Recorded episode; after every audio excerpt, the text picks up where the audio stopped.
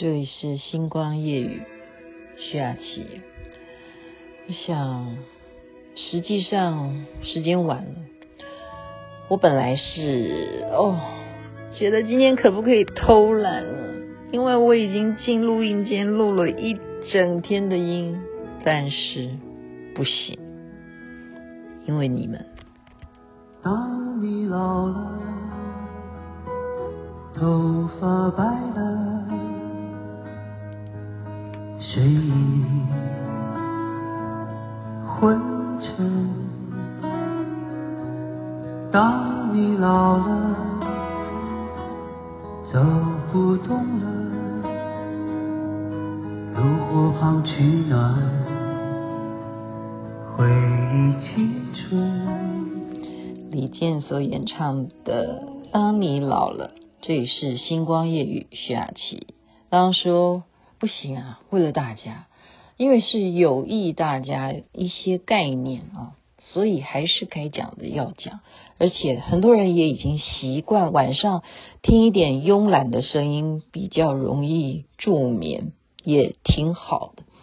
要讲的事情是什么呢？这本书叫做《深入工作》，其实你不要怕啊，你不要怕说这是要你现在赶快做起来工作吗？不是的，而是因为我们时代不一样。现在我们的工作模式，疫情的关系，大家人人都在利用手机，或者是你能够像我用广播也好，或者是用电脑啊。我今天看到他们一群人，我关注的是什么？因为我腰酸背痛啊，我觉得哦，原来椅子的高度跟桌子的高度跟电脑的高度跟你手肘呈现要九十度的角度，这样才会让你的姿势是最正确的，你才能够把你的工作效率发挥到最好，才不会像我一样腰酸背痛。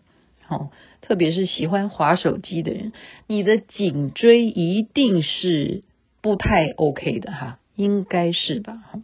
所以这一本书呢，它其实就是要颠覆一些我们以前会有的概念，比方说荣格，大家知道这是非常有名的心理学家，他很多很多论述。可是你要知道他怎么工作的，他不是像我们要好好的坐下来，然后找一个舒服的桌子。有漂亮的电脑，那那时候当然是没有这样子的进步啊。它是有一个阁楼诶，然后它有一个塔楼，叫荣格的塔楼。它是白天呢、才上这个塔楼，而且这个塔楼呢是没有灯光的，没有电的。所以也就是，如果太阳下山了，他就下楼了，他就离开了这个荣格的塔楼，然后他就去干嘛呢？他可以去散步，他如果要继续想事情的话，他就去做夜间可能可以做的就是想想事情、冥想啊，或者是跟朋友讲话交流啊。那你该吃饭就吃晚饭啊，然后你就好好的睡觉。所以他那个时候是在工作，但是他是把自己进入到一个完完全全安静的状态。那么，其实好像很多的大老板都是有这样的情情况啊。据说，像《哈利波特》这本有名的小说、电影，这个作者在写最后那一部的时候，其实当时他已经那么有名了，已经完成了这么多的卖座电影了，然后这么小说畅销了，在最后那一本的时候，他也遇到瓶颈。结果他是怎么样？他是花了大把钞票，就几千块美金一天晚上的饭店这样子的价钱，把自己关进去，就不知道关了几天，所以完成了整套，就是最后的结局，就是哈利波特可以演完，就是他要花这样子的方式来让自己的脑筋进入深入工作，所以我们今天讲的是脑。因为雅琪妹妹最近就很喜欢研究脑，然后我才发现说，这个作者告诉我们一件事情，就是要把这个观念告诉大家：你不要认为大脑跟你的肌肉的机制是一样的，不是诶，因为你的大脑不会说累，反而是因为你一天到晚在抱着手机，在看一些无聊的讯息，你就让你的大脑变成心智残疾。这听起来有没有觉得蛮恐怖的？因为他被你训练成，他只要做这件事情就好了，他就变成残障，心智残障。好，你看到甚或有些人，我都有这样的情况，我后来就再也不敢，因为真的出过车祸，就是遇到红灯的时候，你会拿起手机来看，你会不会这样子？千万不要。那有些人甚至不是开车啊，骑摩托车都有啊，骑脚踏车都有啊。停在路边红绿灯的时候，反正没事嘛。哦，这红绿灯看起来有九十秒，我可以来看看谁有嗯，在我的朋友圈讲讲话啊，谁有在我的脸书按赞啊。这都是让你的大脑就只要做这件事情就好。它其实可以去做更多深入的工作。所以我们今天讲的就是，你不要小看你的脑。然后我们一般人会说啊，我来应征这个工作，请问你的上班机制是什么？然后通常一般人概念是几小时？八小时，对不对？然后就认为什么？我们会不会有这样的概念？我们认为我们终于过了一天了，然后因为我们过了那八小时了，错误。这个作者希望你不要这样子想，因为你的大脑还没有停止啊。你应该是说，十六小时才是你的一天。那个十六小时是什么叫做一天呢？是包含了睡眠，因为我们的睡眠完整，能够真正的达到睡眠品质很好，你才是过了一天。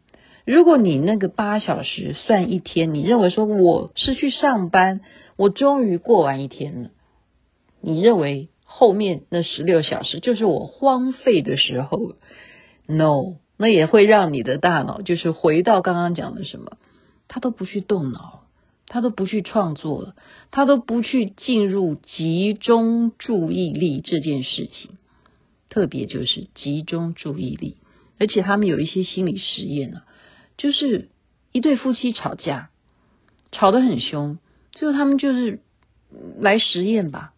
你们继续吵吗？不要，好不好？换一种方式。他教他的步骤是三个步骤，大家听听看。第一个步骤是让这对夫妻干什么？请你们先是集中注意力，这是第一步。集中注意力，叫他不要吵。你第一件事情是请你们两个集中注意力，好，花一点时间叫他们集中注意力。第二件事情是叫他们什么？叫他们互相的来描述一下好不好？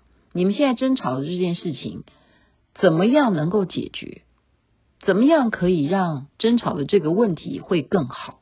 你们互相的把它讲出来，讲出来能不能够接受是一回事。第三件事情就是冥想，就叫他们冥想。所谓的冥想就是，安静下来，你什么话都不要说，也不用看什么，你就是让自己放松。